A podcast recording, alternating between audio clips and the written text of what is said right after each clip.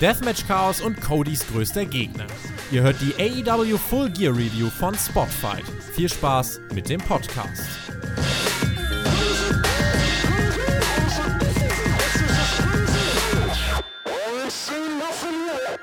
Royal Farms Arena in Baltimore, Maryland. Der erste Pay-per-View von All Elite Wrestling nach dem TV-Start auf TNT.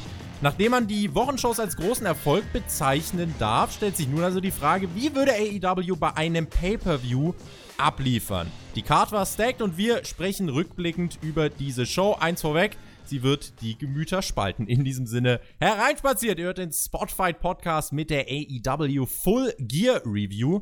Mein Name ist Tobi und ja, mein Tag Team Partner ist Autor, Wrestler, TV-Producer und, jetzt muss ich es gerade nochmal suchen, der Connoisseur des hartkernigen Ringens, Alexander Petranowski. Hallo, guten Morgen. Genauso hat es einer von euch gerade in den Live-Chat geschrieben. Wir sind live, wir sind noch total weggeblasen von dieser Veranstaltung und vor allem von dem Main Event. Lights out, die Lichter sind ausgegangen.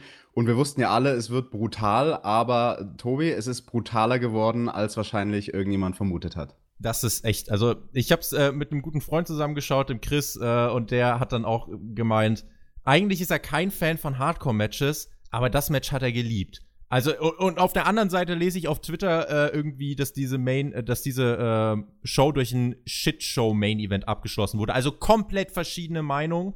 Und ich bin gespannt, wie sich das jetzt hier aufdröseln wird. Wir streamen diesen Podcast live auf YouTube, direkt nach Full Gear. Also beste Grüße an alle im Chat.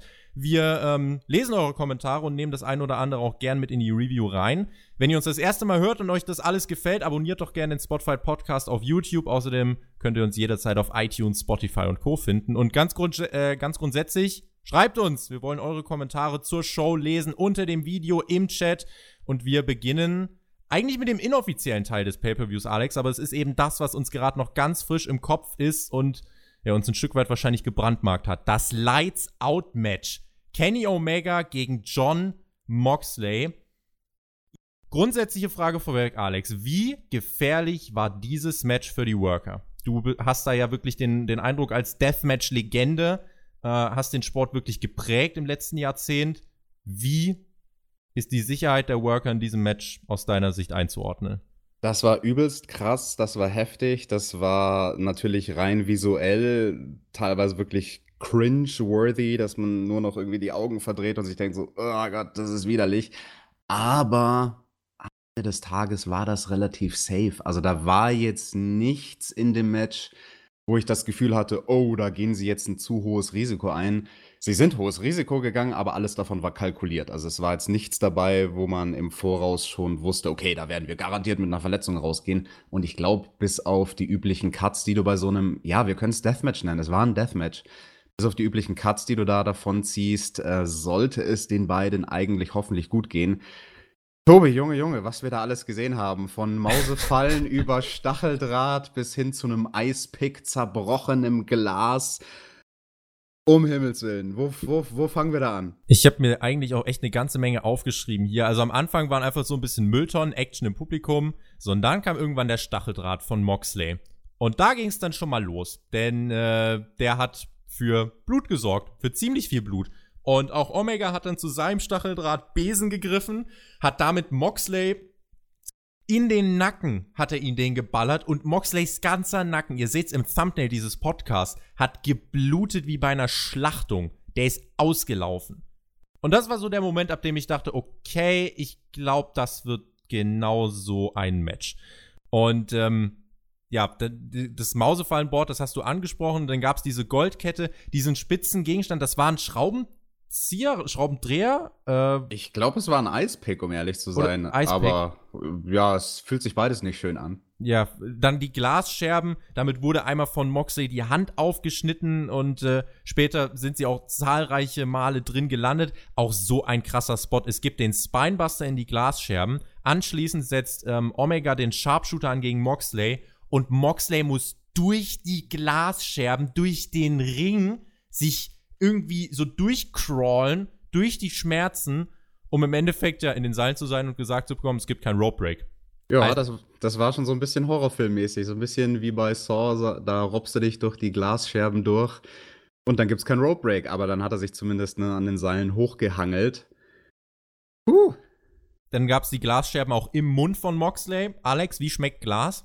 Nicht gut. Danke. Aber hier schreibt gerade jemand im Chat, keine Neonröhren, alles safe. Also von daher, ach, bisschen Glas im Mund, mein Gott. Irgendwann waren die beiden dann auf der Stage und Kenny hat nach den Young Bucks gerufen und ähm, die kamen dann auch. Nick zählte weiter sein Knie aus dem Opener, da reden wir auch gleich noch drüber. Und dann brachten die ein Stacheldrahtfeld. Einfach, die, die rollten einfach so ein so, so, keine Ahnung, wie, wie viel Quadratmeter war es groß? Vier Quadratmeter oder so? Fünf Quadratmeter? Keine Ahnung. Ich glaube, das war größer. Also das Noch war, größer. Ich, ich habe in Ringen gerestelt, die genauso groß waren. Kein Witz. Also. Die rollt auf jeden Fall. Ist so vier mal vier Meter, so ein Stacheldrahtgerüst. Das war lächerlich. So, die brachten dieses Ding da rein. Und ich hab, äh, wir waren uns eigentlich beide beim Schauen der Show sicher, das wird wahrscheinlich so der Endspot sein. Und dann stehen Moxley und Omega stehen da und die Frage ist, wer geht durch?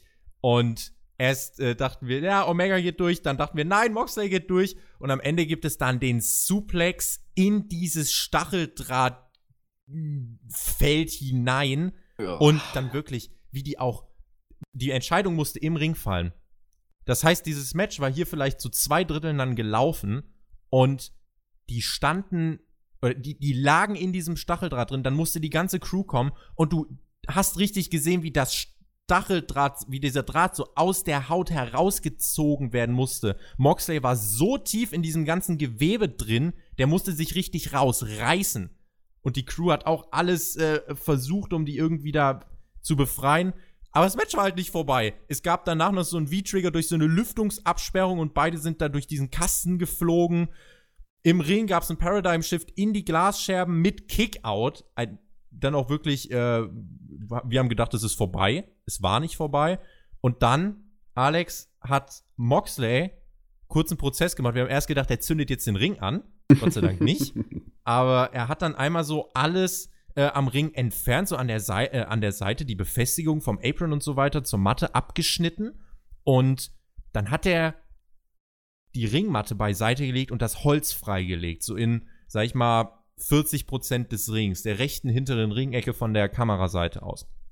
Und dann gab es dort auf dieser, äh, auf diesem Holz gab es einen Back Body Drop, den Moxley einstecken musste, den Paradigm Shift von Omega gegen Moxley auf das Holz. Es gab den Kick Out und dann die finale Sequenz dieses Matches, der Phoenix Splash von Omega, der auf diesem Holz landet, dann auch wirklich einen dicken Cut und ein geschwollenes Auge hat.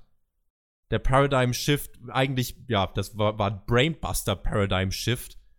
Und dann der Sieg für John Moxley. Es ist. Du bist sprachlos, Tobi. Ich kann's verstehen. Also diese Schlusssequenz war halt auch noch mal heftig natürlich auf den ja auf den Brettern, die die Welt bedeuten für einen Wrestler. Der Ring ohne der, der schützenden Schaumstoffschicht, die ja eh relativ dünn ist, aber ein bisschen was zumindest abhält. Und auf diesen puren Brettern, da zwiebelt halt alles doppelt und dreifach. Das kann ich aus eigener Erfahrung sagen. Ich habe das auch schon in Matches gemacht, wo äh, der Ring, die, die Ringbedeckung, die Matte komplett entfernt wurde und man nur noch auf den Brettern wrestelt. Und vor allem dieser Phoenix Splash von Kenny, also kein Witz, so aus Worker-Sicht, jetzt nicht im Wasser am spektakulärsten aus oder so, sondern wo, wo ich, wenn ich mich hineinversetze, am meisten zusammengezuckt bin, war dieser Phoenix Splash. Also da, davor habe ich einen so krassen Heidenrespekt. Das Ding kann ich euch garantieren, das hat so endlos wehgetan, du hast das angesprochen.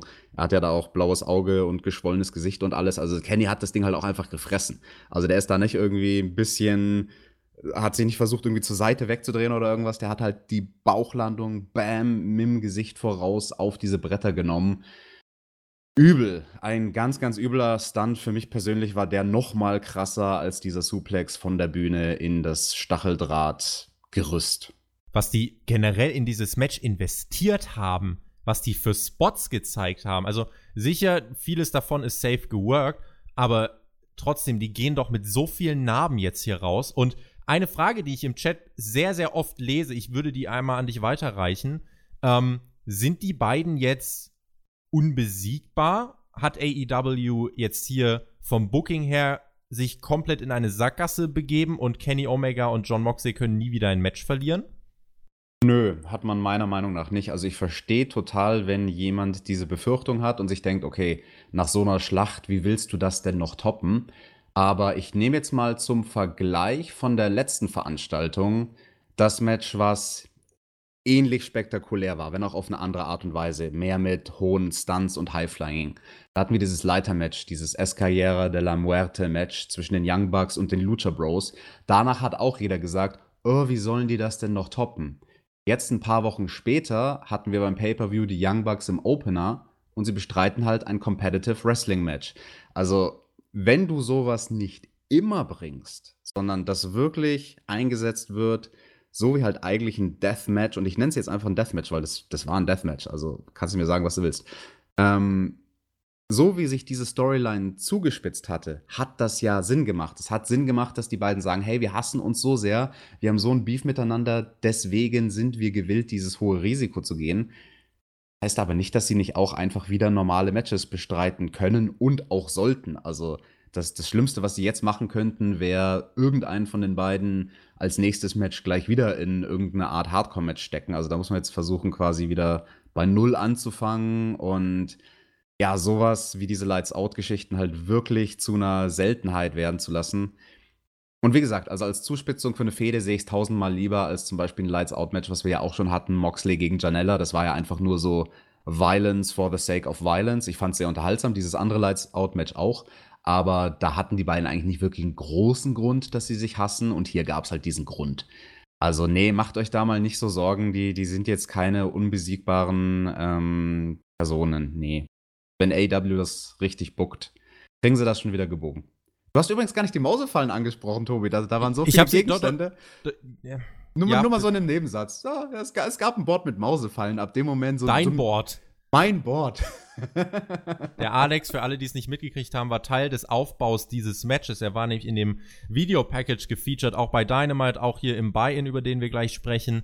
Ähm, und da war ein Videopaket zur Fehde von Moxley und Omega und da gab es altes Footage von der CZW und da hat der gute Moxley dich auch in ein paar von diesen äh, netten Viecherfallen geworfen. Und ja. Yeah. Also ich, ich hatte mich ja gefreut, dass sie da so einen alten Shot aus unserem Match ausgraben und mich dann aber schon gewundert, so, okay, Mausefallen-Spot ist ein bisschen random, aber jetzt nach dem Match verstehe ich es natürlich, ähm, weil sie schon wussten, okay, das Gimmick, das werden wir da einsetzen. Ja, hat man so im Mainstream auch noch nicht gesehen, JR auch nicht. Also der hat es im Kommentar dann auch mehrmals gesagt während diesem Match so, oh, das ist das erste Mal, dass ich sowas sehe. Ist es, ja ist es ähm, schlau, deinen ersten Pay-per-View nach TV-Start so abzuschließen. Angenommen, du hast jetzt hier neue Zuschauer, äh, die so jetzt äh, im Mainstream-Wrestling versuchen, Fuß zu fassen oder dem Ganzen eine Chance geben. Und die sehen diese Show und sehen diesen Main-Event. Hat man die damit potenziell verschreckt? Oder glaubst du, dass sowas äh, vielleicht sogar massentauglich ist? Fragezeichen.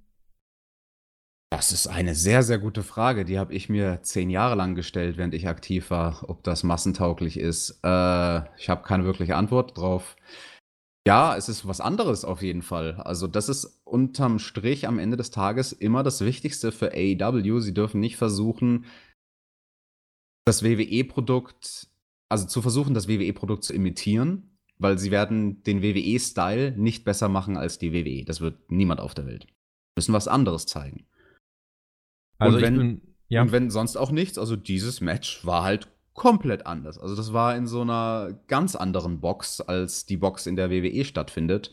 Von daher, ich finde das schon absolut legitim, sowas zu bringen, auch wenn es natürlich, ja, also es wird ein paar Leute vergraulen, aber ich glaube, der Effekt wird eher sein, dass viele die Augen aufreißen und sagen, ja, hoppla, holla, die Waldfee, da gibt's Wrestling in der Form, wie ich es noch nie gesehen habe in meinem Leben.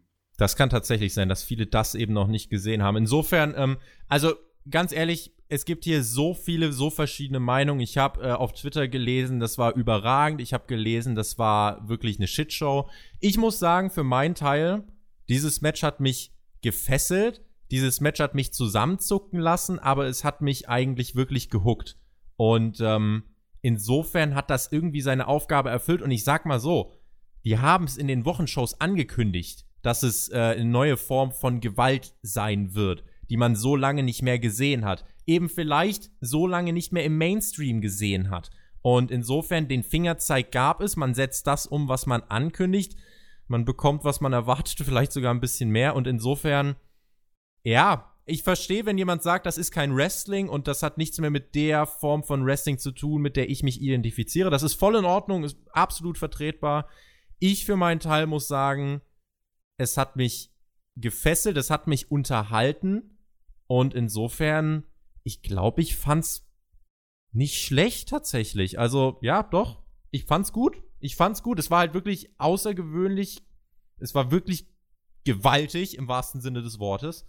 Und insofern, ja, das war das, was man von den beiden erwarten konnte. Und ich glaube, Moxley hatte ziemlich viel Spaß dabei.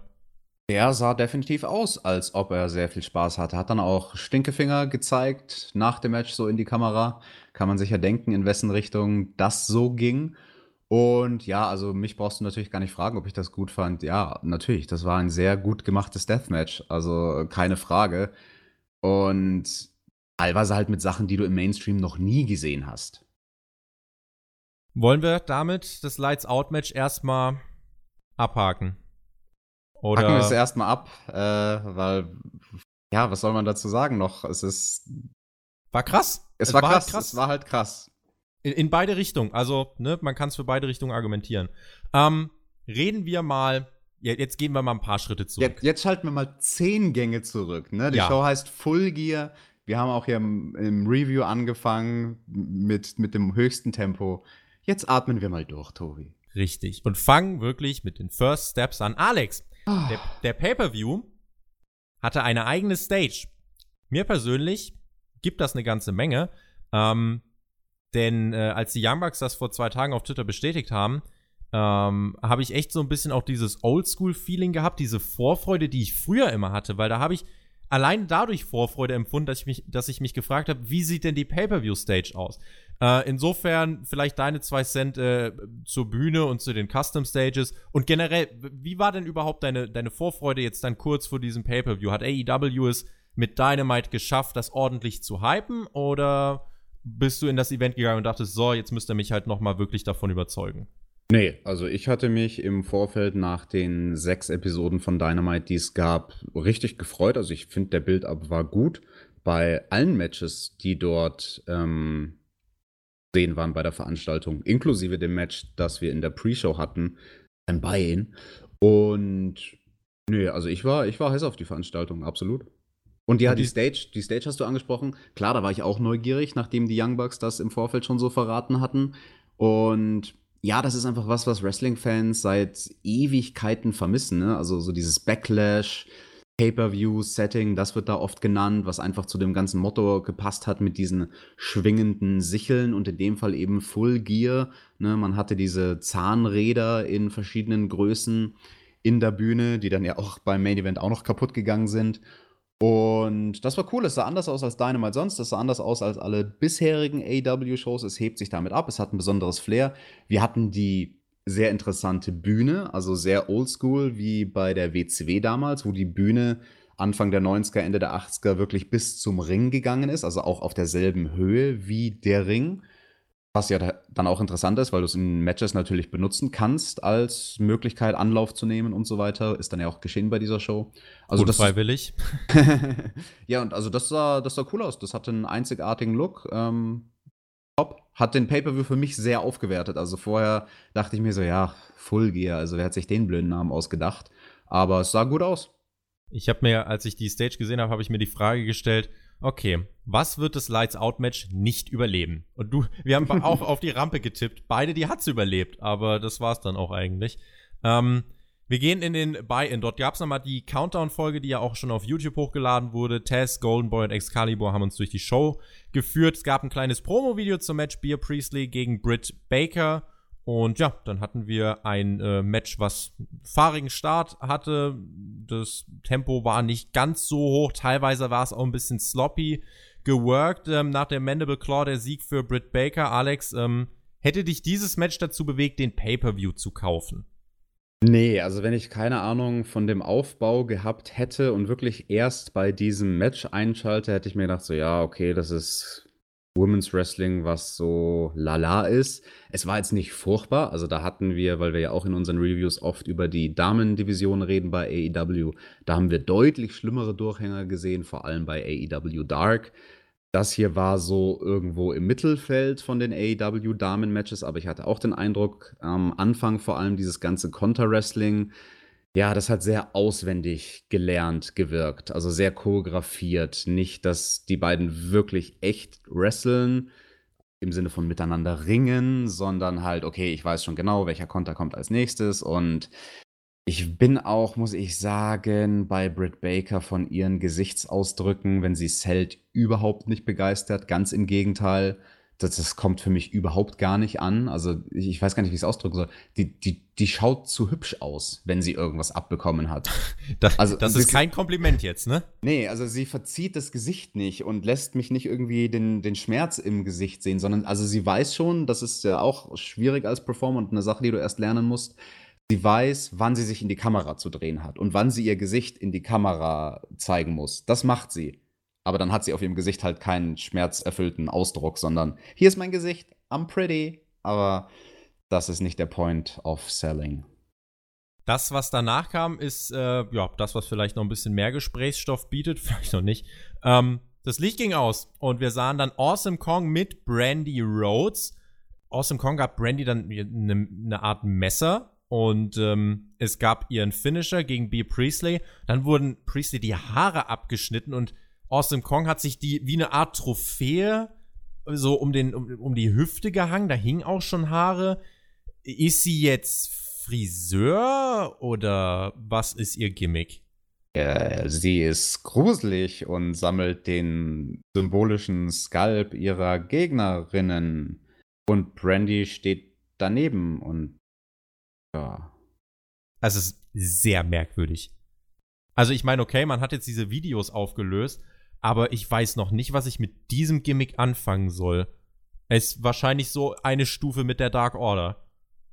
Naja, also ne, so sehr wie ich die Dark Order hasse, nee, also da ist das noch, da ist das noch viele Stufen davon entfernt. Also Dark Order mäßig ist das jetzt nicht ich verstehe schon, wenn viele da ein bisschen mit der Stirn runzeln und sich wundern, so, hä, was, was soll das jetzt? Das mit dem Trophäen sammeln finde ich an sich ganz cool. Das ist eine Sache, da kann man viel draus machen. Aber ich bin ganz ehrlich, für mich in Kombination mit Brandy funktioniert Awesome Kong da nicht. Also Awesome Kong alleine als Solo-Act, die das macht und die sich da die Sculpts, Skalpe, wie auch immer man sagt, nimmt, das würde für mich funktionieren, aber Brandy kaufe ich das null ab. Also in den, in den High-Packages war das gut. Da war das auch gut geschauspielert von Brandy und da war ich dann neugierig auf die Rolle. Aber wenn sie da irgendwie in einem hübschen Outfit im Ring steht und so, so nebendran steht, nichts Halbes und nichts Ganzes. Also mich hat das nicht wirklich begeistert. Der Buy-in, also, naja, der Counter war das Beste daran, sagen wir es mal so. Dann hatten wir den Start der Show und ein äh, Promo-Video, in dem nochmal wirklich über den, über den Druck, über Pressure geredet wurde. Die Stars wurden gefeatured, die aufgetreten sind. Wir hatten Feuerwerk und ja, wirklich die Besten. Darum ging es im Opener der Show. Die Young Bucks trafen auf Proud and Powerful. Es gab während des Entrances der Young Bucks eine Kranfahrt, die ich ziemlich impressive fand, weil da hast du gesehen, wie groß diese Arena war, in der man veranstaltet hat. Es waren ja äh, über 11.000 müssten es gewesen sein. Ja, es war nicht ausverkauft ähm, auf der Kameraseite, aber so trotzdem der, die Kranfahrt, die man da gemacht hat, fand ich richtig, richtig krass. Und auch der Rock'n'Roll Express, der war am Ring, um die Young Bucks zu unterstützen. Es gab ja vor zwei Wochen die brutale Attacke von Proud and Powerful gegen Ricky Morton. War das für dich der richtige Opener für diese Show? Ich habe auch lange überlegt, ob es das war oder ob nicht das deutlich actionreichere Tag Team Titelmatch an dieser Stelle im Opener hätte sein sollen. Ich verstehe, warum sie es gemacht haben. Ich fand das nicht fürchterlich an der Stelle. Es war was anderes, als die Leute wahrscheinlich erwartet haben, stilistisch. Vor allem bei den Young Bucks, die ja das Aushängeschild quasi die Erfinder sind von diesem neuartigen Stil Tag Team Wrestling zu bestreiten. Und was sie hier gemacht haben, war, ich sag mal, der Versuch zu zeigen, dass sie auch anders können, dass sie auch ein deutlich klassischer aufgebautes ein deutlich langsameres Tag Team Match machen können mit einer klaren Heel-Face-Verteilung. Das bemängeln wir oft bei AW in den Tag Team Matches, dass es einfach sehr, sehr spotlastig ist und also das ist eine, natürlich eine Grundsatzdiskussion. Genauso wie wir bei dem Lights Out Match eine Grundsatzdiskussion starten könnten, könnten wir es auch bei, oh, darf dieses 2019 Tag Team Wrestling mit Spots noch und nöcher und es gibt keine Faces und es gibt keine Heels, darf das stattfinden? Hier hat man das Gegenteil gemacht das an sich fand ich ähm, gut. Also, dass die Young Bucks auch sich da mal anders positionieren und die hatten da auch mit Proud and Powerful genau die beiden richtigen Gegner, die halt einfach ein gut etabliertes Heal-Team sind. Für mich hat das nicht ganz funktioniert und das, was mich am meisten aus dem Match rausgerissen hat, war das permanente Nicht-Einhalten der wichtigsten Regel, die es im Tag Team Wrestling gibt. Es geht um Tags. Und wann ist ein Tag legal? Wenn einer auf dem Apron steht, das Wechselseil in der Hand hält und die Hand von seinem Partner abklatscht. Und also ich glaube, es gab einen oder zwei Tags höchstens in diesem Match, wo man darauf geachtet hat. Was ich dann vor allem im Gesamtkontext wirklich ankreiden muss, weil bei dem Tag Team Titelmatch, da wurde penibel darauf geachtet. Da es wurde, da, sorry, da konntest du ganz genau sehen bei dem Tag Team Titelmatch, dass die sich vorher abgesprochen haben, die sechs Leute im Ring und der Ringrichter und gesagt haben, hey, wir legen Wert darauf, dass die ganze Zeit diese eine Regel eingehalten wird. wird und das war halt gar nicht der Fall bei dem Opener. Es gab äh, hier in diesem äh, Match relativ zu Beginn einen Spot. Da mhm. ha habe ich eigentlich gedacht, okay, man hat es verstanden, denn da wurde mhm. wirklich geshowcased, wie illegale Tags, äh, dass die geahndet werden. Und zwar gab es einmal einen Tag mit einem Fuß, und einmal den Tag, den der Ringrichter nicht gesehen hat. Und da wurde dann aber deutlich darauf hingewiesen, weil es wirklich der Ringrichter dann allen auf die Nase gebunden hat, das ist kein zulässiger Tag, das zählt nicht. So, und da habe ich gedacht, okay, ihr habt es doch verstanden. Und das war jetzt wahrscheinlich so diese Message, ja, wir haben verstanden, dass mit den Tag-Regeln, wir achten mehr drauf. Irgendwie hat man es im Laufe des Matches ein bisschen ja, ein bisschen ist gut. Man hat es über Bord geworfen. Am Ende so des Matches, sorry, wenn ich dich unterbreche, aber am Ende des Matches gab es dann noch mal einen Tag an den Stiefel von jemandem. Was am Anfang vom Match, wie du es gesagt hast, vom Ringrichter für jeden, auch in der letzten Reihe, unmissverständlich klar gemacht wurde. Tags mit einem Boot sind illegal und zehn Minuten später ist es auf einmal legal. What the fuck? Also wirklich, äh, die Young Bucks, die immer sich präsentieren als wir sind das beste Tag-Team auf der Welt, wir sind auf einem anderen Level als alle anderen. Äh, ganz ehrlich, ich glaube, wenn sich Leute bei der WWE das Match hier angeschaut haben, lachen die da herzlich drüber. Und kein Witz, also auch, auch Vince. Der, der, der wird sich denken, You're the greatest tag team on the planet, Young Bucks pals, you don't even know the rules of tag team wrestling, goddammit. Vince, nein, don't do it. Ähm, lass uns das Match kurz durchgehen. Also es gab ja, übrigens, ich muss generell Shoutout äh, in diesem äh, Promo-Video, in diesem Countdown. Santana ist mein heimlicher MVP gerade. Ähm, der kann so fucking gute Promos halten. Der ist so real, der ist so echt. Ich kaufe ihm alles ab, was er sagt und er ist so unfassbar cool dabei. Also Santana äh, überragend. Da kommen wir auch nachher noch mal, warum er mein MVP in diesem Segment bzw. Match war. Ähm, wir hatten, ja, das Match selbst ging schnell los. Die Young Bucks waren dominant. Äh, haben dann auch mal Ortiz von Proud and Powerful kurzerhand ins Publikum geworfen. Es gab dann irgendwann ähm, den Spot, an dem Nick mit voller Wucht gegen den Ringpfosten getreten hatte. Und äh, danach hat er noch so einen richtig sicken Bump auf den Kopf genommen. Das war auf dem Apron. Und ab dort hat er konstant wirklich gesellt. Bis in den Main Event, beziehungsweise bis ins, Light Out, äh, ins Lights Out Match hinein. Insofern, das fand ich gut.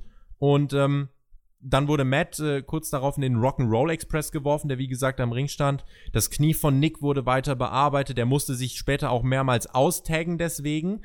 Es gab ähm, ja den Ansatz zum Melzer Driver, der dadurch eben in die Hose ging, dass sein Knie nicht funktioniert hat und äh, er rutschte da vom Top Rope und plötzlich waren die Young Bucks in so einer ja beinahe schon Underdog-Rolle. Nick konnte nochmal aufdrehen, tagte sich ein, wurde aber von Santana ja mit seinem eigenen Kaugummi bespuckt und zog letzten Endes den ähm, kürzeren. Und nach dem Street Sweeper und 21 Minuten haben sich Proud and Powerful clean den Sieg geholt, Alex. Das haben sie. Und ja, du hast gesagt, das war über 20 Minuten lang das Match. Und vom Aufbau hat man daher auch wirklich ein, also man hatte zwei Sets of Heat, so würde man es Backstage sagen. Ähm, es wurde erst der eine Mann eliminiert, erst Matt wurde eliminiert und dann hat er den Hot Tag geschafft und dann wurde aber Nick ähm, runtergerasselt und dominiert von Proud and Powerful. Und man könnte sogar argumentieren, dass es am Ende nochmal so eine Situation gab, wo, wo die Heels eine, eine gute Oberhand hatten. Ja, also ein bisschen zu lang. Das, dasselbe Match mit einem mit ähnlichen Aufbau und ein paar Minuten weniger und einer konsequenten Einhaltung der Tag-Team-Regeln und dann hätte ich es richtig gut gefunden. So war es viel verschwendetes Potenzial. Ich muss sagen, ich fand diesen Opener richtig gut. Und ich kann dir auch sagen, warum. Weil man es geschafft hat, im Laufe dieser Story, also du bist da reingegangen, sind die Young Bucks das beste Tag-Team. Sie sind also die Favoriten. Und in diesem Match hat man es für mich geschafft, die Geschichte zu erzählen, dass sie ganz schnell auch zum Underdog werden können. Denn ab der Verletzung von Nick, ab, ab dem Zeitpunkt, wo er, der, äh, wo er gegen diesen Ringpfosten getreten hat, ab dort waren die Young Bucks mehr und mehr die Underdogs. Die mussten richtig kämpfen, um dieses Match zu gewinnen. Und haben es letzten Endes nicht geschafft. Sie haben clean verloren gegen Proud and Powerful. Äh, ja, gegen Proud and Powerful. Also, insofern hat man hier, finde ich, in der Matchstruktur eine sehr starke Geschichte im Ring erzählt, die sehr gut zu dem passt, was außerhalb des Rings äh, in den letzten Wochen passiert ist. Und insofern, das war das Showcase für Proud and Powerful die sich hier mit auf eine, auf eine dreckige Art und Weise durchgesetzt haben. Das Ende war ein bisschen abrupt, dass dann nach dem Street Sweeper einfach das Ganze vorbei ist. Die Matchlänge würde ich gar nicht kritisieren. Die 21 Minuten fand ich okay. Und insofern, ich fand's gut. Es war nicht sehr gut. Äh, dafür hätten tatsächlich so Tag-Regeln und so eingehalten werden müssen. Aber für das, was es hier war und für das, was es tun sollte, bin ich der Meinung, hat es ähm, all die Ziele erreicht, dazu wirklich eine ansprechende Match-Story erzählt und insofern das Match selbst fand ich unterhaltsam. Und für dich der MVP vom Match ist Santana gewesen? Ist für mich Santana gewesen. Es wurde gerade im Chat nachgefragt, der mit dem Bandana, ja, ich glaube, haben beide Bandanas, ne? Äh, in jedem Fall der nicht mit den Dreadlocks, der mit den ganz kurzen Haaren, äh, der in den Promos davor auch wirklich so überragend performt hat, wirklich. Ähm, und der war auch in diesem Match äh, ja danach noch hatte eine wichtige Rolle gespielt, denn nach dem Match äh, ist ja auch noch ein bisschen was passiert. Sammy Guevara kam heraus, brachte eine Socke mit, in der waren Baseballs drin und damit sollten die Bugs verprügelt werden. Der ja, Mann. So macht man das in Philly auf der Straße. Da packt man in eine Socke einen Baseball und dann geht's rund. da wird ordentlich geprügelt. Aber der Rock'n'Roll Express hat das gar nicht eingesehen, schaltete sich ein, half den Bugs Alex, wie alt ist Ricky Morton? Älter als die Zeit. Ich habe keine Ahnung, aber er macht halt trotzdem einfach mal einen Canadian Destroyer übers Ringseil vom Apron in den Ring und einen Suicide Dive. Ich glaub's ja nicht. Der alte Mann hat da echt die Hütte abgerissen. Richtig, 63. Ähm, der Canadian Destroyer gegen Santana, dieser, äh, der wirklich auch durchs Top Rope nach draußen, das Publikum komplett ausgerastet. Wir saßen auch nur hier so, what the? Also er hat ja vor allem den, ähm, diesen, diesen Canadian Destroyer. Ich dachte erst, er geht gehörig in die Hose, aber wie Santana den hinten raus noch zählt und wie gut er Ricky Morton damit aussehen lässt. Äh, ich habe jetzt dann auch vor kurzem gehört, äh, oder ich habe dann äh, von Chris gehört, die haben wohl bei New Japan noch ein Match bestritten vor nicht allzu langer Zeit. Oha. Und ähm, äh, das ist krass. Also wirklich, der ist 63. Ja, der Undertaker ist ein bisschen über 50 und wir sagen immer, oh mein Gott, Ricky Morton, 63, Respekt, was er hier gemacht hat. Das war auch ein guter Moment. Ähm, Alex, jetzt natürlich müssen wir die Frage stellen, ist das denn 50-50 Booking? Das könnte man ja hier äh, unterstellen, denn Proud and Powerful gewinnt und danach werden sie ja abgefertigt. Wie stehst du dazu?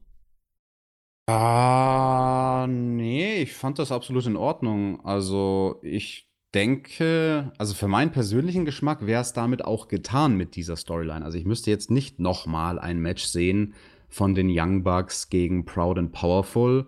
Das ist doch eine, ein ganz klassisches Booking im Wrestling eigentlich. Die Heels gehen over, gehen auch klar over, aber für das gute Gefühl vom Publikum gibt es danach noch den Moment, wo die Faces ihre Heat zurückbekommen. Ich würde nicht sagen, dass das 50-50 ist. Ich würde sagen, es gab zwei Gewinner in dem Fall. Und also beide Teams auf eine unterschiedliche Art und Weise. Ja, und ich muss auch noch dazu sagen, zu Santana und Ortiz, die haben mich, auch wenn ich ähm, das Match auf eine Art kritisiere, aber auf eine ganz andere Art und Weise, haben die mich sehr begeistert, weil die ähm, improvisieren können im Ring.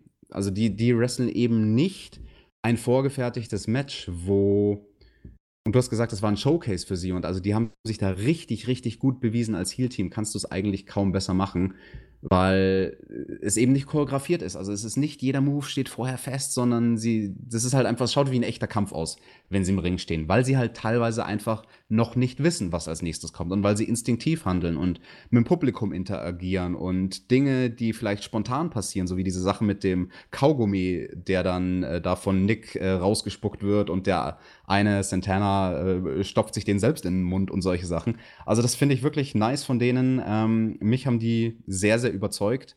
Und mein MVP war aber, muss ich sagen, übrigens Ortiz. Also den finde ich so unglaublich amüsant von, von allem, von seiner Art zu sellen, wie er mit der Kamera interagiert und immer irgendeinen Bullshit in die Kamera schreit, zum Beispiel bei diesem The Kick best, an den, zum Beispiel, genau. Oder bei diesem Kick, wo, wo, wo halt Nick da am Apron äh, versucht hat, eben den Kopf wie sonst auch immer abzutreten und dann halt eben den Turnbuckle getroffen hat und Ortiz duckt sich und dreht sich in die Kameras. I'm a genius, I'm a genius. Und das Selling vom Superkick zum Beispiel war großartig, wie er da einfach irgendwie gewackelt hat, als ob er gerade einen el elektrischen Schock kriegt. Und beim Suicide Dive, keine Ahnung, verliert er die Hose und macht trotzdem den Dive. Also den, den Mann finde ich wirklich richtig gut von den beiden Jungs. Da habe ich echt Bock mehr zu sehen. Wo es mit den Young Bucks hingeht, I don't know. Das ist generell bei diesem Pay-Per-View, es gibt so viele offene Fragen. Und was man mit diesem Pay-Per-View geschafft hat, ich greife auf mein Fazit voraus nach dem ersten Match, super. Äh, ich bin ganz professionell. Ähm, man hat es geschafft, dass eigentlich jeder, der diesen Pay-Per-View gesehen hat, sich doch in mindestens zwei, drei Sachen sagen muss, ich muss Dynamite schauen, oder? Also man hatte ja wirklich viel Ansätze mit diesem Pay-per-view geliefert, egal ob man die gut oder schlecht findet. Aber um die weitere Erzählung mitzukriegen, musst du Dynamite schauen, oder? Das ist absolut richtig, ja. Und insofern hat auch das hier seine Aufgabe erfüllt. Proud and Powerful, gehen over. Ricky Morton, besser Mann. Kommen wir, ähm, ja, zum Cowboy-Shit. Das hat nämlich Hangman Adam Page angekündigt. Der traf auf Puck, der in einem Singles-Match noch immer unbesiegt war vor diesem Match. Und ähm, ja, Puck war generell in diesem Match auch sehr dominant. Das Match war sehr langsam, ähm, langsam geworkt, kann man sagen. Und äh, insofern bin ich auch gespannt, was dann gleich deine Meinung dazu ist. Äh, wir hatten auch hier wieder eine ganze Menge Spots. Ich glaube, es gab so nach also das Match selbst ging 19 Minuten. Ich glaube, nach einer Viertelstunde hatten wir dann diesen Fallaway Slam vom Top Rope. Und ab dann hat, wurde der Schalter umgelegt. Es gab High Impact Moves.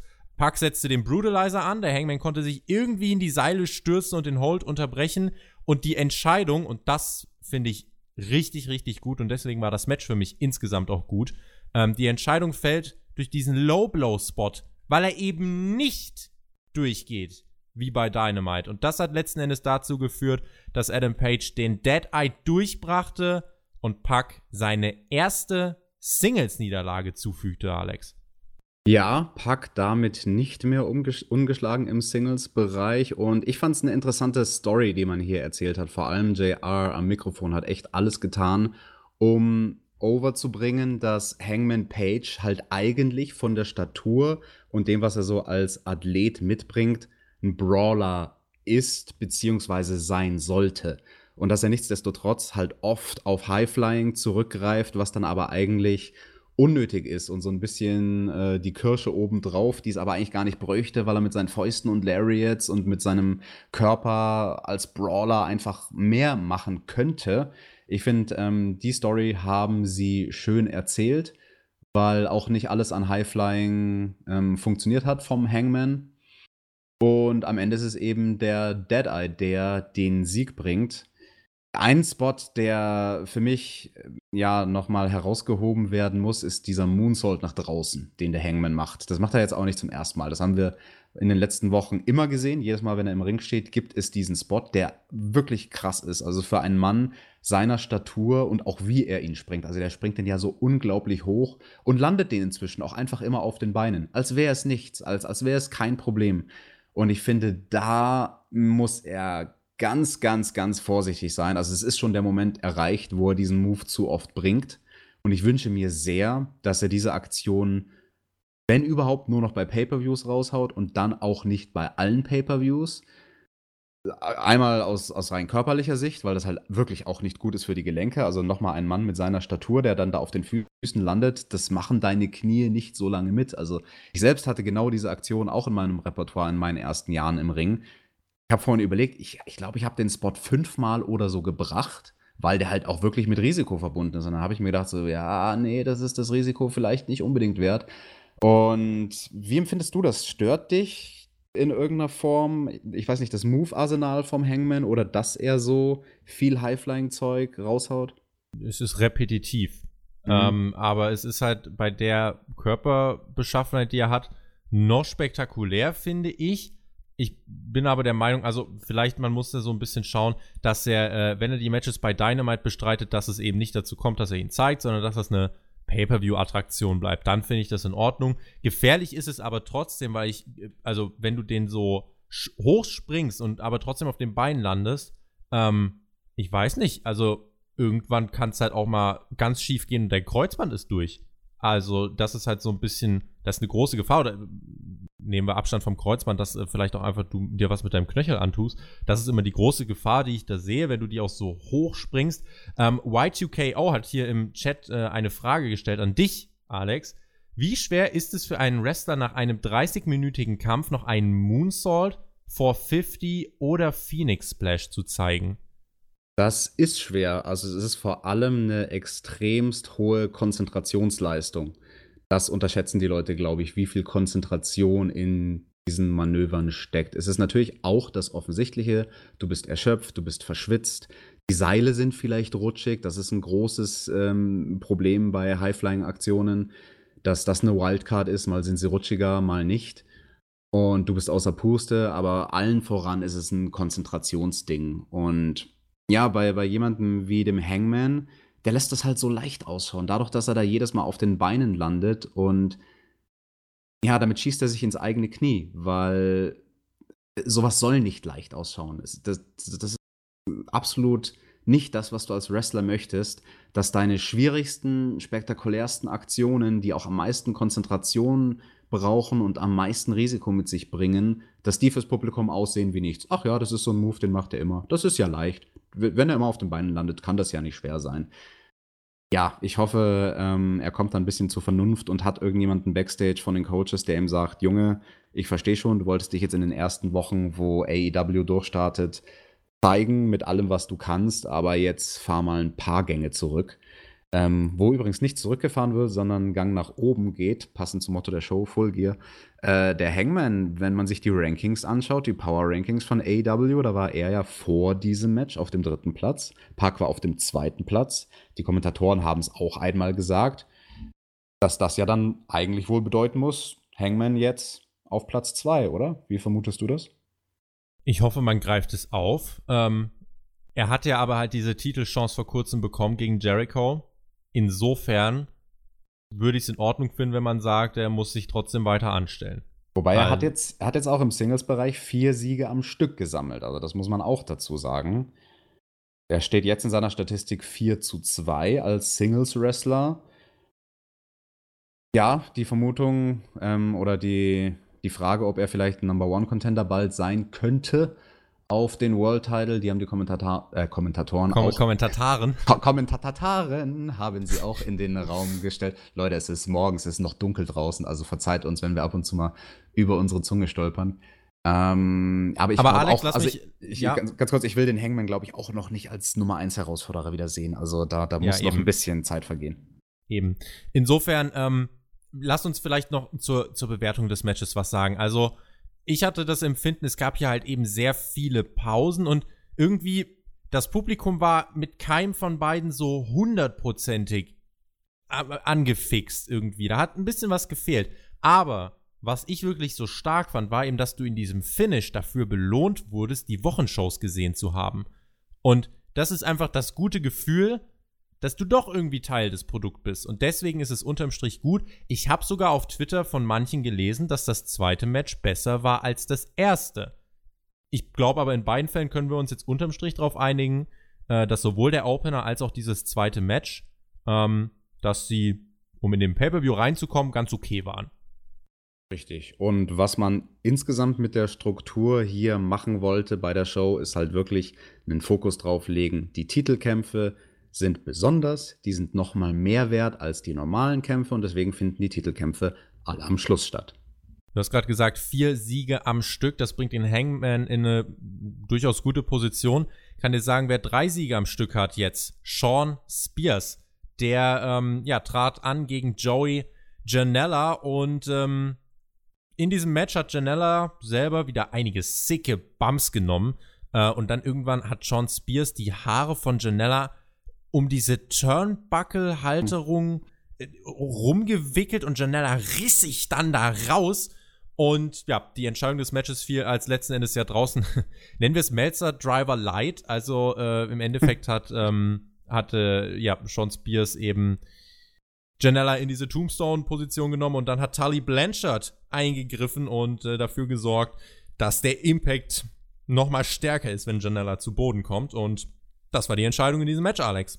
Ja, du bist scheinbar nicht vertraut mit den Brainbusters, damals im Tag-Team von Tully Blanchard und Arn Anderson. Das war nämlich ihr Finisher.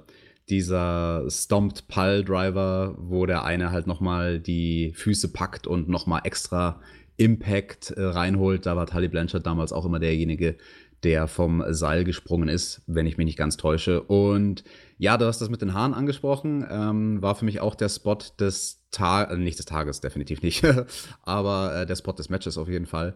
Ähm, in, ins Wechselseil wurden da die Haare eingeknotet, was ich ein bisschen weird fand, weil es in der Ecke links vorne stattgefunden hat. Das ist jetzt Meckern auf hohem Niveau, aber warum hat die Ecke links vorne ein Wechselseil, wenn die Teams immer rechts vorne auf der Ringseite stehen? Damit die Kamera das filmen kann.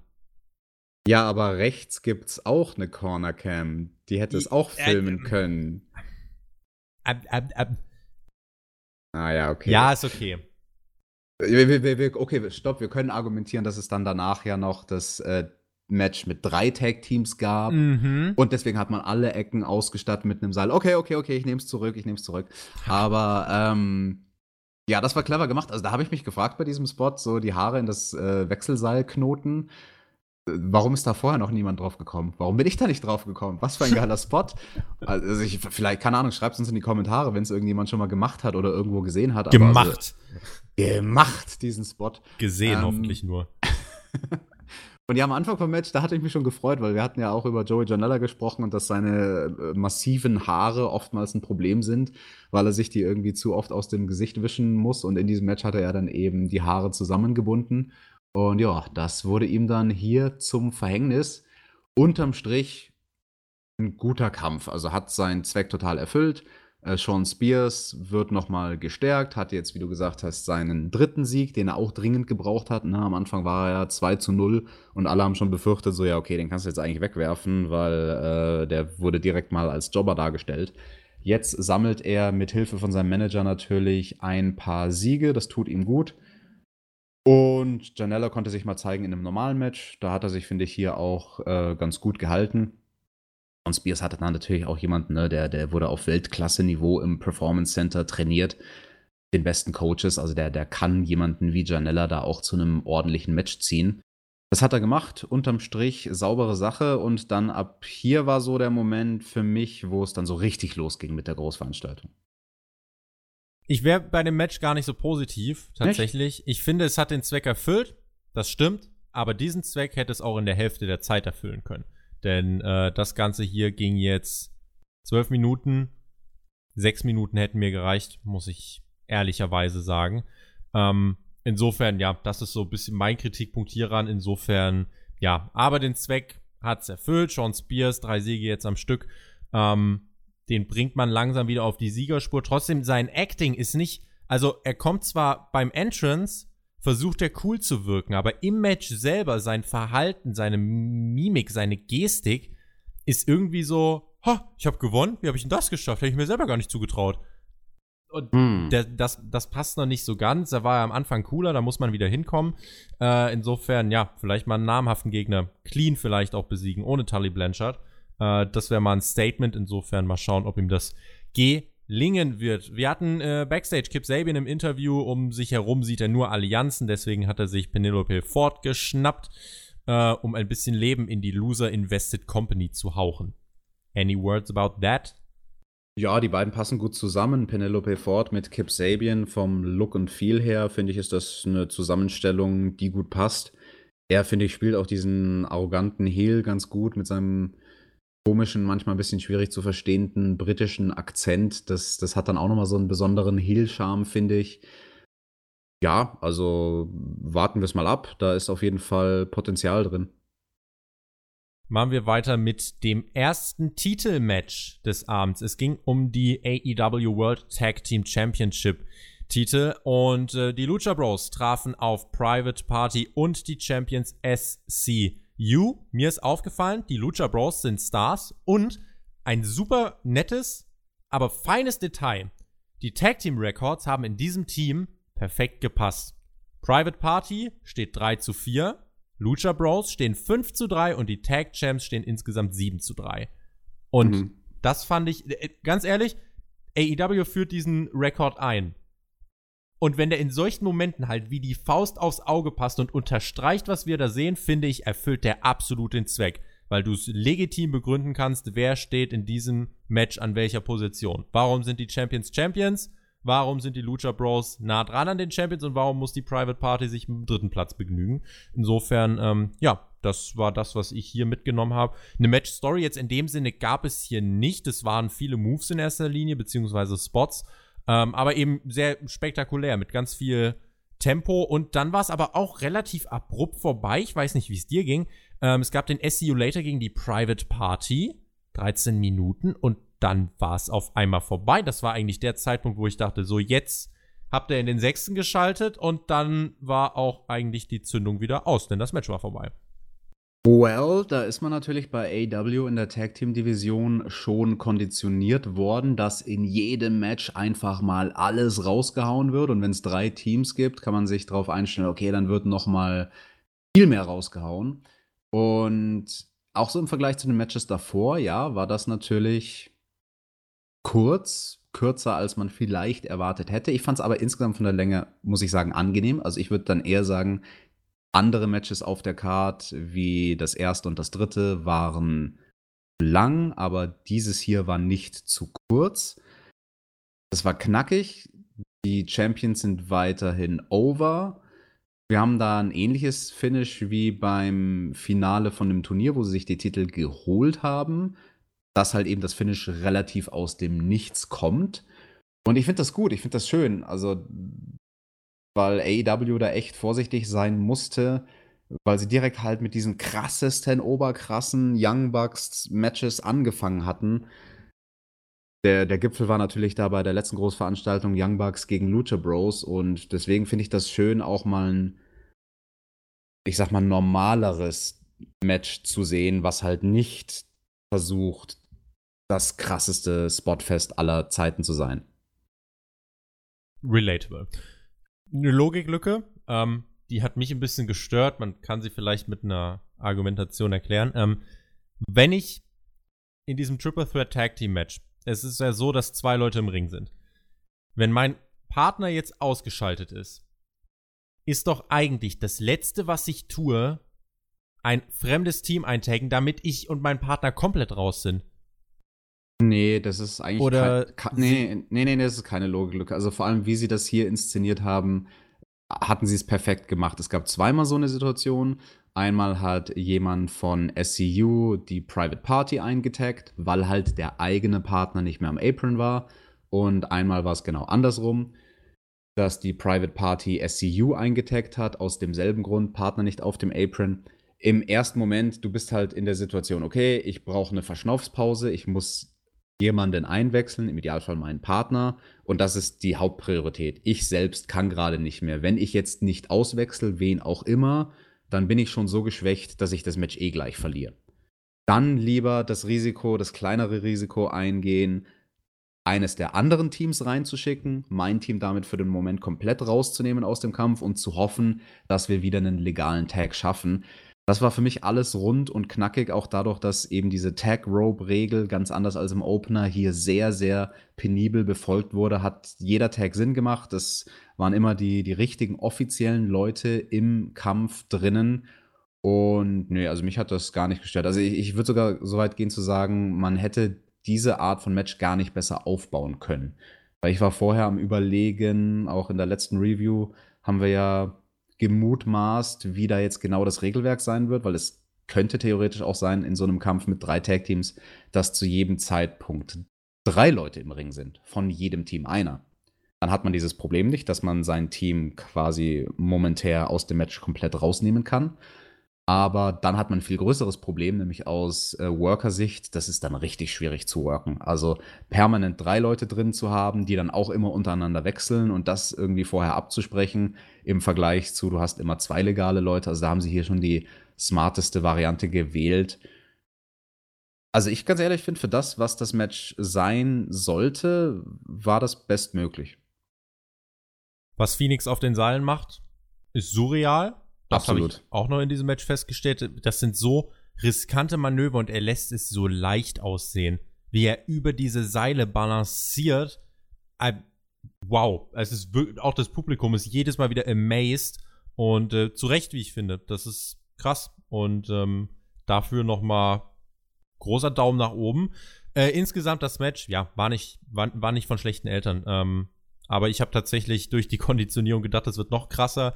Aber insofern, ja. Man, es muss ja auch nicht immer alles überragend sehr gut sein. Das war gut, nicht mehr und nicht weniger. 268, Alex, was kannst du mit dieser Zahl anfangen? Frage ich mal, wie viele Wrestling-Matches kannst du abschätzen, wie viele Wrestling-Matches du in deiner Karriere bestritten hast? also ich, well, ich habe ich habe, glaube ich, weniger als 1000 Matches bestritten, aber definitiv im höheren 100er-Bereich. Also ich würde sagen, irgendwo so zwischen 6 und 800 würde ich jetzt mal vermuten. Was auch nicht so viel ist. Ne? Also wenn du das vergleichst mit jemandem, der bei WWE antritt und dann ganz normal on the road ist und jede Hausshow workt, der hat halt dann im Jahr seine, keine Ahnung, 170 oder 200 Matches der kommt in wenigen Jahren auf das Matchpensum, was Leute im Independent-Bereich in einem Jahrzehnt haben. Aber diese Zahl ist nicht willkürlich, denn so oft standen Emi Sakura und Riho schon gemeinsam im Ring. Genau so sieht's nämlich aus. Student versus Teacher. Gab ein Promopaket, in dem das auch nochmal vorgestellt wurde und Emi Sakura hat bei der ähm, Introduction, das war, die Tränen waren echt. Die hat geweint, die war wirklich äh, emotional ähm, berührt. Beide natürlich sehr eng miteinander äh, verbunden. Rio hat mit äh, Emi Sakura wirklich ganz, ganz viel trainiert und ähm, das ist schon krass, dass sie es dann jetzt geschafft haben, hier über diesem äh, Pay-Per-View jetzt zusammen in diesem Match zu stehen für die beiden. Also ein riesiges ähm, Achievement. Ja, Alex, nimm uns mit. Ähm, dieses 269. Aufeinandertreffen. Hat's dich enttäuscht oder war es wirklich äh, eine, eine gute 269. es war das beste 269. Match, was jemals jemand gegen irgendjemand anderen hatte. Nein, also enttäuscht hat es mich nicht, aber meine Erwartungen waren auch nicht riesig an dieses Match. Es war ein relativ typisches Match zweier japanischer Wrestlerinnen. Sie haben da jetzt nicht versucht, einen US-amerikanischen Stil zu worken, sondern sie haben einfach ihr Ding gemacht. Sie haben ihre Art Match geworkt. Und ich vermute, dass viele sagen, ja, sie fanden das Match langweilig und hat sie nicht abgeholt und fanden sie nicht spannend und war zu zäh und zu langatmig. Was alles, ja, Eigenschaften sind, die halt eben dieser japanische Stil so mit sich bringt. Fürs nordamerikanische Publikum und auch für das europäische Sehverhalten ist sowas oftmals schwierig fand, das Match war gut. Das war jetzt definitiv kein Durchhänger oder irgendwas. Ich, ich fand es jetzt nicht großartig. Das ist aber auch nicht meine Lieblingsart von Stil. Ah. Ein Match. Wie, wie hast du es empfunden? Es war sehr aufs technische Arbeiten ausgerichtet, auf jeden Fall. Ähm, ein Spot, den ich noch im Kopf behalten habe, als Emi Sakura mit Rio im Romero Special durch den Ring gerollt ist. Fand ich großartig. Ähm, sie hat übrigens auch wieder diesen We Will Rock You Beat angestimmt. Ich habe in der Dynamite Review am Donnerstag was dazu gesagt. Das finde ich eher unglücklich. Und ähm, dann kam aber eine Phase mit wirklichen Power Moves auch in diesem Match.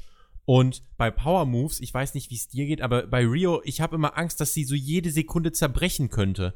Und das ist so, man, man, man leidet so ein bisschen mit, wenn man sieht, wie sie da irgendwie richtig zu Boden geworfen wird.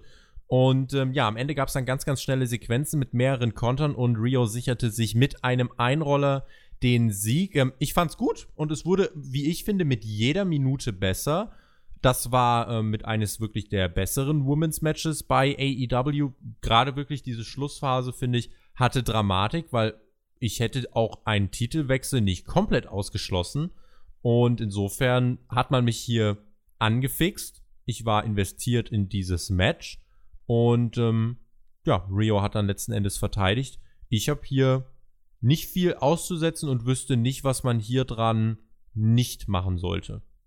Richtig, also die Storyline, die war sehr glaubhaft, auch Emi Sakura, ne, da war nicht viel geschauspielert, das waren echte Tränen, aber dann auch während dem Match, dass sie Rio oft anschreit, Rio, Rio, also von wegen jetzt, jetzt komm, jetzt kram alles aus dir raus an Energie, was du noch irgendwie hast. Ich hab dich ja immerhin trainiert, also gib mir jetzt auch alles, was ich dir beigebracht habe.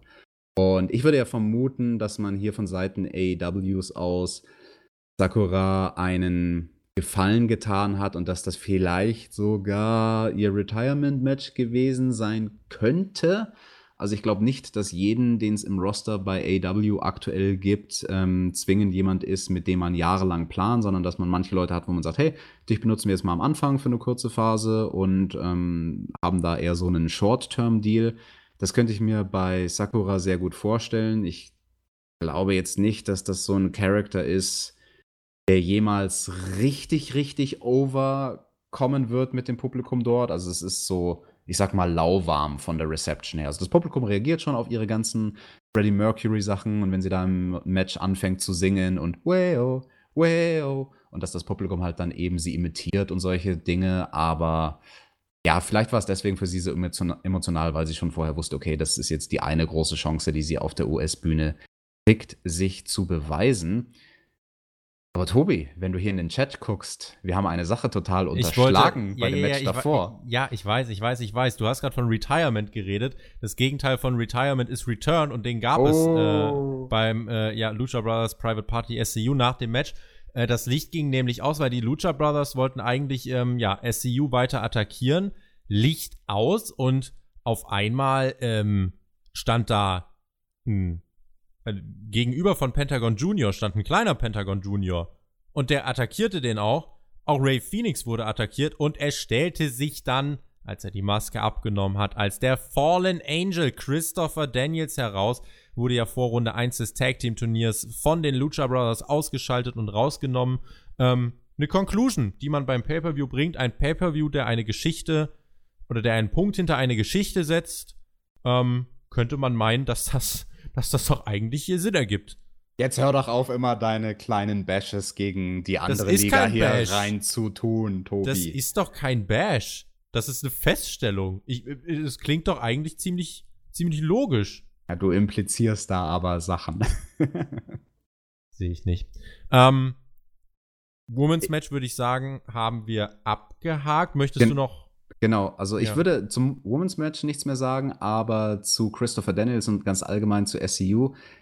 Ich könnte mir vorstellen, dass man bei denen so einen ganz langsamen, schleichenden Prozess von einem Heel-Turn eingeleitet hat.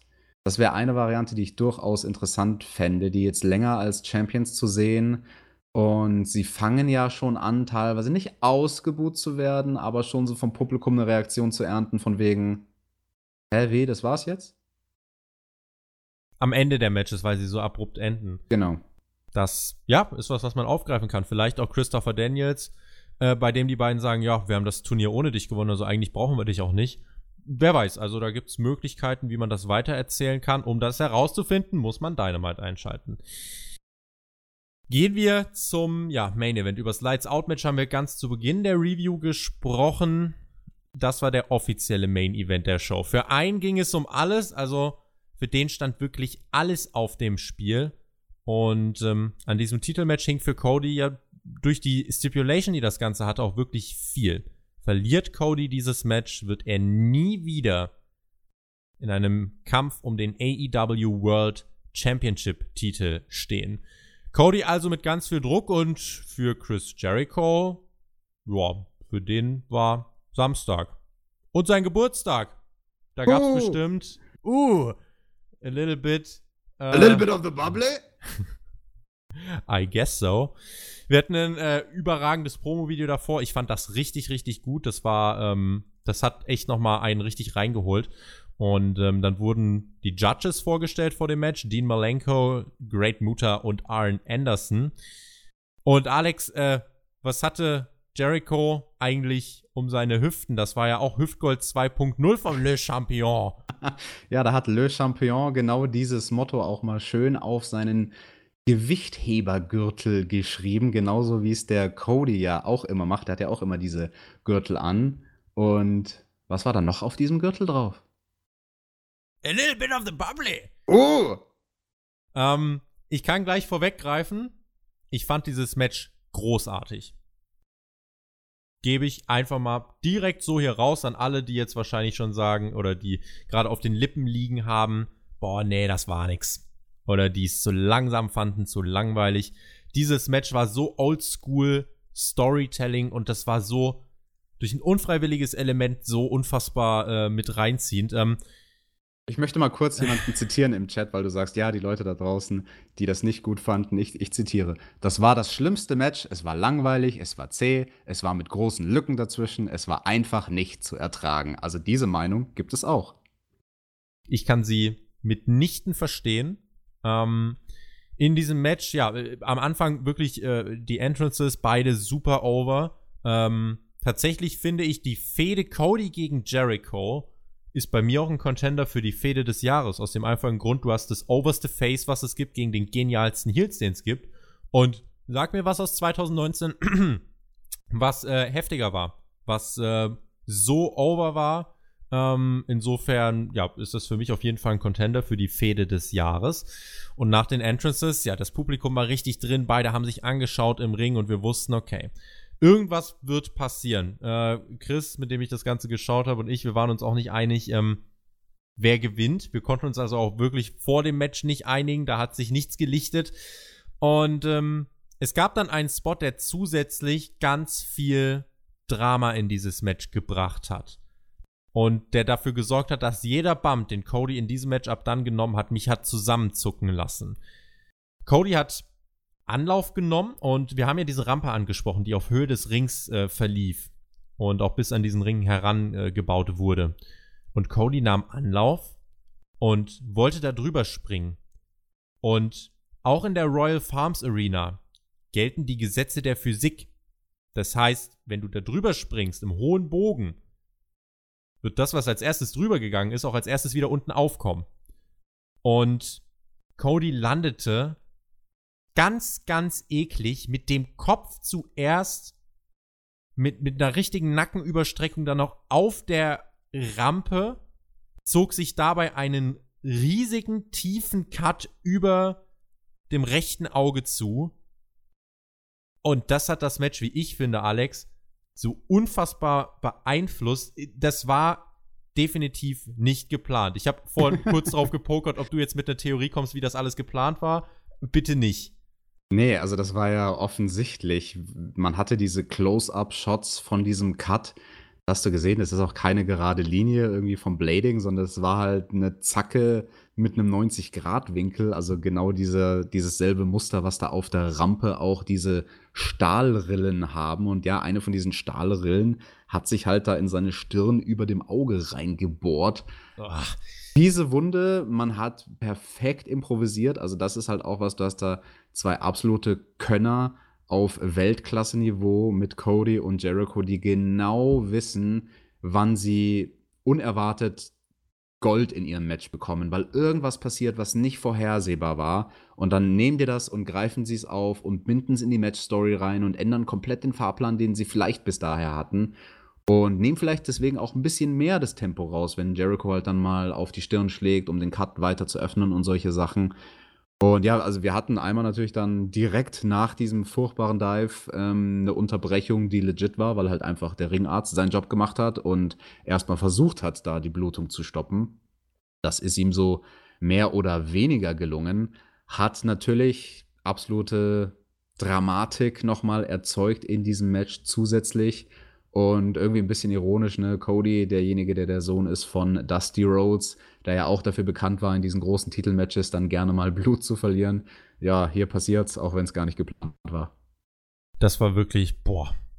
Bei dem Spot zusammengezuckt und das Blut war ja auch direkt danach da. Du hast es ja sofort gesehen. Und das war, ja, und dann hatte ich halt auch wirklich Angst, ähm, während des Matches mit jeder Aktion wusste ich nicht, ist, ist das gerade Selling von Cody oder ist er wirklich ein bisschen desorientiert, weil das Auge ist ja dann auch Stück für Stück ein bisschen blau geworden, ist angeschwollen. Also, der, der muss da echt aufpassen. Und insofern, also das war zum Luftanhalten. Während des äh, Matches, was ist denn, ähm, was ist noch passiert? Äh, die Mutter von Cody hat Chris Jericho zweimal geslappt. Jake Hager hat eingegriffen und Aubrey Edwards, beziehungsweise Girl Hebner, ähm, hat dann den ja, netten Herrn Hager vom Ring verbannt. Der hat daraufhin MJF noch zermatscht. Und es gab in der Zeit dann auch einen Cheap Shot noch von Jericho mit dem Titel genau gegen den Kopf von Cody, der sich da auch nicht die Hände irgendwie zurechtgehalten hat. Jericho hat auch den Titel nicht so wirklich geschützt. Also hat Cody da nochmal ordentlich ein auf die 12 kassiert. Den Judas-Effekt konnte Cody dann aber abfangen. Crossroads geht durch, aber es gibt den Nearfall. Der Disaster-Kick von Cody landet im Codebreaker. Nächster Nearfall. Dann wird der Le Champion-Gürtel ausgepackt. Es gibt Gürtelschläge, die durch die Arena hallen. Der Lion Tamer, beziehungsweise ähm, der, die, die Walls of Jericho. Und dann sahen wir MJF. Und der hat sich unterm Ring ein weißes Handtuch geschnappt. Und wir haben das gesehen und dachten, nein, nein, nein, nein, nein, nein, nein, nein, nein, nein, nein, nein, nicht so. Bitte nicht so. Und Jericho intensiviert diesen Lion Tamer, intensiviert diese Walls of Jericho mit dem Knie. Erst noch Tritte gegen das Gesicht von Cody, mit dem Knie dann den Nacken fixiert und überstreckt den ganzen Körper. Das, war, das sah richtig böse aus eigentlich. Und MJF wirft das weiße Handtuch. Aubrey Edwards schaut, ist kurz so, hä? Ja gut, dann war's das. Und sie läutet das Match ab. Chris Jericho verteidigt den AEW World Championship Titel, bleibt Le Champion und Cody Rhodes muss, ja, oder darf, wird in Zukunft dank MJF kein AEW World Title Match mehr bestreiten. Was ist das denn bitte für ein Ausgang, Alex? Ja, Tobi, das ist ein guter Freund. Also ich finde, jeder sollte sich so einen Freund wie MJF wünschen. Das ist doch nett von ihm, dass er da so sehr auf die Gesundheit seines besten Freundes geachtet hat, dass er er hat es halt einfach nicht mehr ausgehalten. Stell dir doch mal vor, Tobi, du, du würdest bei einem von meinen Matches am Ring stehen und dann passiert mir irgendwie so was ganz Schlimmes, Gemeines. Da, da würdest du mich doch auch schützen und das Handtuch. Ja. Ähm, ich würde, äh, wenn, wenn das die Matches sind, die du so die letzten 10 Jahre, 20 Jahre bestritten hast, würde ich gar nicht anwesend sein. Ich glaube, ich glaube, ich würde wegrennen vor Schmerzen irgendwann. Das, äh, boah. Ähm, in jedem Fall, also, was man hier dann noch daraus gemacht hat, das ist, ich hätte es nicht, also, okay. Ähm, was ist passiert? MJF wirft das Handtuch und dann im Ring haben wir gesehen, wie Cody am Boden so ein bisschen ungläubig, so, wa was ist passiert? Und dann hat er es langsam realisiert. Und in dem Moment habe ich gedacht, Cody turnt gegen MJF. Weil vor dem Match haben alle schon gesagt, so wie MJF sich verhalten hat, so wie er geschaut hat, der wird heute gegen Cody turnen, war ja mit am Ring und ähm, ja, das war, war offensichtlich. So, hätte ja eigentlich dann demzufolge nicht so viel Impact gehabt. Dann dachte ich hier, Cody turnt gegen MJF. Totales Gefühlschaos gehabt hier beim Schauen. Und Cody klopft MJF auf die Schulter. MJF schaut zurück, klopft ihm auf die Schulter und verpasst ihm den Low Blow. Was? Das ist doch sein bester Freund. Das kann er nicht tun. Und MJF schaut sich das an, sagt zu Cody, es, it's my turn, geht dann die Stage entlang, wird von einer, von, vom Fan, kriegt der eine gesamte Pulle Wasser ab, no-sellt das, lächelt, guckt zur Seite, als wäre nichts gewesen und geht einfach weiter, als wäre er untouchable, als wäre er godlike. Und es juckt ihn nicht und er verschwindet und Cody ist ungläubig im Ring, kann nicht fassen, was passiert ist, schüttelt mit dem Kopf, kann sich gar nicht aufrichten. Dieser Turn war vorhersehbar, dieser Turn kommt früh, aber die Art und Weise, wie er hier umgesetzt wurde, Alex, fand ich richtig, richtig gut, weil ich trotzdem, auch wenn er vorhersehbar war, da in dieser Sekunde nicht mitgerechnet habe. Das würde ich so unterstreichen. Ich hatte gar nicht mal gedacht, dass wir einen Turn von MJF so früh sehen werden. Also, das ist, glaube ich, bei, bei vielen das Gefühl so, wow, das kam jetzt dann doch früher als erwartet, weil man die Saat da eigentlich sehr, sehr vorsichtig gestreut hat und auch sehr, sehr geschickt, wie ich fand, über die Wochen hinweg. Und auch Cody ja schon in Interviews mit Giovanni davon äh, oder damit konfrontiert wurde, so hey, mit diesem MJF, ist, ist dir nicht bewusst, dass der wahrscheinlich früher oder später mal auf dich Jagd machen würde oder so? Nein, nein, ist mein bester Freund, cooler Typ. Und ja, der Turn hat funktioniert. Also ich in dem Moment, mir ging es genauso wie dir. Ich habe dann auch eher gedacht, so, ah, interessant, jetzt, jetzt könnte man es andersrum machen. Nicht, dass Cody zwingend gegen MJF turnt, aber dass da jetzt halt von Seiten von Cody aus so langsam anfängt, so ein Argwohn zu entstehen, MJF gegenüber, der sich ja. dann über Wochen und Monate hinweg aufbauen könnte, bis wir dann irgendwann den großen, die große Explosion in dieser Freundschaft haben. Die kam dann jetzt sehr viel schneller, beziehungsweise die Implosion, so soll, sollte man es vielleicht besser nennen. Ja, also es hat funktioniert, zweifelsohne. Es war ein guter Moment und auch nochmal natürlich mit dieser Special Stipulation, dass Cody dann nie wieder um den Titel antreten darf. Meiner Meinung nach war es früh. Ich hätte diese Story gerne, gerne länger gesehen, weil es halt so eine Story ist, wo jeder weiß, was passieren wird, aber du schaltest halt trotzdem nächste Woche ein, weil du es irgendwann mal sehen möchtest. Es hat auch übrigens jemand hier gerade eine sehr interessante Frage im Chat gestellt, dass man ja jetzt eigentlich da nie wieder aus dieser Nummer rauskommt, dass Cody nie mehr um den Titel antreten darf. Wie siehst du das denn? Ich antworte mit wem anders, der im Chat geschrieben hat. Wenn Cody heel turn, kann man ja eigentlich das nie mehr brechen. Das ist so eine Sache. Also du kannst Cody sicher irgendwann heel turn und dann sagt er ja, Leute, ich bin, äh, mir gehört der Bums und Tony Khan und ich kann, äh, ich kann mir selber ein Titelmatch geben. Jetzt im Moment wird es aber nicht passieren, denn Cody wurde gerade von seinem besten Freund betrogen. Äh, der ist gerade ganz weit weg davon, hier zu turnen. Insofern, davon können wir uns jetzt für die nächsten Monate verabschieden. Mich hat gewundert, weil das ist eigentlich untypisch für AEW, dass man hier in dem Fall doch diesen Turn fast ein bisschen gerusht hat. Es gab diese Andeutung, aber da hätten noch viele Erzählelemente reingepasst. Aber dafür, dass man diesen Turn jetzt schon gebracht hat, hätte das, finde ich, viel schlimmer laufen können. Und insofern, das war nicht der perfekte Turn, aber er war schon sehr, sehr gut.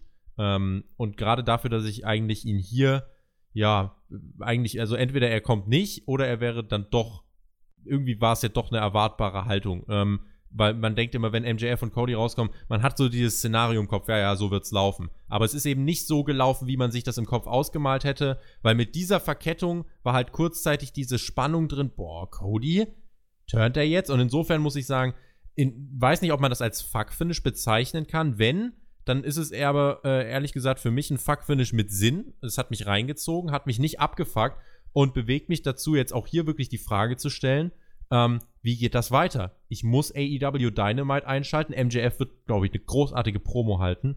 Und äh, Cody wird jetzt erstmal so der zerstörte, desillu äh, desillusionierte ähm, Babyface sein, der nicht glauben kann, dass er so hintergangen wurde. Und so langsam werden die Leute sagen, ja, hier, guck mal, das Detail gab's, das Detail gab's, da wird man eben so ein paar Sachen aufdecken. Und dann hast du halt hier die perfekte Grundlage, dass dein eigentlich bester Freund jetzt dafür gesorgt hat, dass du nie wieder ein World Title Match bekommst. Ähm, und ich sehe sogar, dass MJF Cody besiegt. Und ähm, dann ist die Sache, ob er nicht wirklich Richtung World Title geht. Äh, das wäre eine sehr dynamische Entwicklung. Und ja, ich hoffe auf jeden Fall, dass man halt MJF vom Inner Circle fan hält, weil das würde gar keinen Sinn machen, weil gerade auch Jake Hager äh, ihn da so äh, zermatscht hat. Also insofern steht MJF da weder auf der Seite des Inner Circle noch auf Seite von The Elite. Das finde ich gut, dass er da unabhängig ist. Und ich freue mich drauf, was da passiert. Und wie viel Heat es gezogen hat, das zog dieser, äh, das hat dieser Wasserwurf nochmal gezeigt. Und ich glaube nicht, dass der geplant war. Ja, ich bin mir unsicher, ob der geplant war oder nicht. Also es sind auf jeden Fall direkt Securities dorthin gelaufen. Ich weiß nicht, ob sie diese Person dann aus der Halle eskortiert haben oder gesagt haben, ey Digga, das kannst du Fall nicht machen hier. Aber nichtsdestotrotz war das ein starker Moment und ja klar, MJF, der zieht jetzt erstmal Heat noch und nöcher. Das wird interessant sein. Er Mikrofon ist ja absolutes Gold. Also da können wir uns auf viele spannende Promo-Gefechte freuen. Du hast gesagt, das auf eine gewisse Art und Weise könnte man sagen, das ist ein Fuck-Finish. Ich sehe das eigentlich ganz anders. Ich sehe das maximal oldschool. Also ich glaube, was Cody hier macht, ist genau dieselbe Art Storyaufbau, wie es auch schon sein Vater gemacht hat. Der war auch schon in solchen Stipulations, wo es dann hieß, okay, und wenn du dieses Match verlierst, darfst du nie wieder in den Titel, um den Titel antreten. Ja, und wie kommt man aus dieser Nummer raus? Naja, indem irgendwann mal jemand den Titel hat, der aber so einen Hass auf Cody schiebt, dass der Titelträger sagt, weißt du was, ich will gegen dich antreten, scheiß drauf, dass es da diese Klausel gab, ich, der Champion, biete dir jetzt an, dass du nochmal um den Titel antreten darfst. Das wäre richtig oldschool. Ähm, ja, Fantasy Booking könnt ihr uns ja auch mal in die Kommentare schreiben, was ihr euch so vorstellen könntet. Wer wird der nächste Champion bei AEW? Das ist eine sehr, sehr interessante Frage. Oder wer wird jetzt überhaupt der, der Nummer 1 Herausforderer? Also, ja, MJF und Hangman Page sind da, glaube ich, auf jeden Fall beide im Rennen. Sonst noch wer? Ja, Cody nicht, ne? das, das kann man wohl jetzt auf jeden Fall so festhalten. Also, das hat auf jeden Fall viel auf den Weg gebracht und das Schöne ist, du kannst es in ganz viele Richtungen erzählen. Also, da bin ich gespannt, einfach wie es weitergeht und ähm, ja, bin gespannt. Schreibt uns gerne mal in die Kommentare, wie würdet ihr das jetzt booken um MJF? Ähm, sollte er jetzt direkt erstmal Richtung Titel gehen? Sollte er diese Fehde mit Cody vertiefen? Sollte vielleicht noch mal, äh, sollte er sich jetzt in einem Number One Contenders Match vielleicht gegen Adam Page durchsetzen? Irgendwie sowas. Äh, schreibt uns das gerne. Wir sind da, ähm, wir sind da offen und äh, gespannt, was ihr schreibt. Und wir sind auch gespannt, wie ihr diesen Pay-per-View gesehen habt. Insgesamt, wir sind damit nämlich durch. Ich habe auch nochmal diesen, äh, dieses Lights Out Match jetzt sacken lassen. Boah, das war halt ähm, für so eine, für so einen eigentlichen Pro Wrestling Pay-per-View. Ich glaube, wer war das? Excalibur hat gesagt, äh, was hat er gesagt? This is Pro Wrestling oder so. Ähm, und wo ich mir so dachte, nee, der Main Event war jetzt kein Pro Wrestling, also nicht in dem Sinne. Dieser Main Event war äh, Violence. Und zwar ziemlich böse. Und ähm, deswegen, ich hoffe, es haben keine Kinder zugeschaut. Das kann äh, nichts für schwache Nerven. Ähm, insofern, ja. Aber wenn ich jetzt so ein bisschen diese, wenn ich das jetzt mal alles durchgehe, ne? Alex, ich kann dir schon mal sagen, einen richtig dicken Minuspunkt. Irgendein Match, was eine Katastrophe war, gibt's nicht. Die wenigste Begeisterung bei mir ausgelöst haben tatsächlich ähm, Sean Spears und Joy Janella. Das ging mir zu lang. Und ähm, ja, war dafür auch eigentlich gar nicht so super besonders. Und ansonsten, nicht alles war eben wirklich sehr gut. Also man hat bei einigen Finishes Luft nach oben gehabt. Da, da waren die Matches teilweise sehr abrupt vorbei und da hat man gedacht, ja, jetzt geht's los. Und dann war es das aber schon wieder. Ähm, auf der anderen Seite hast du aber auch wirklich viele kreative Erzählmomente gehabt bei dieser Show. Äh, wie gesagt, die Young Bucks, dass sie im Match quasi zu den Underdogs turn, finde ich stark.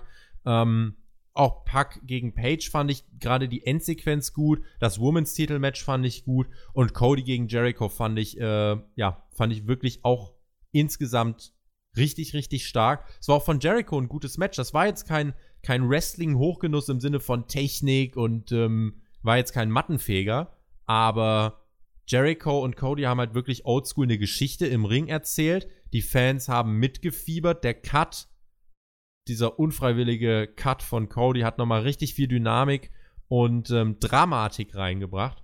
Und insofern ähm, war das doch, finde ich, insgesamt kein schlechter Pay-per-View. Äh, wie ich finde, sogar ein ganz guter. Ja, also schlecht würde ich definitiv nicht sagen. Das erste Drittel, die ersten drei Matches, da hätte man hier und da durchaus mal einiges an Minuten erreichen können, ja.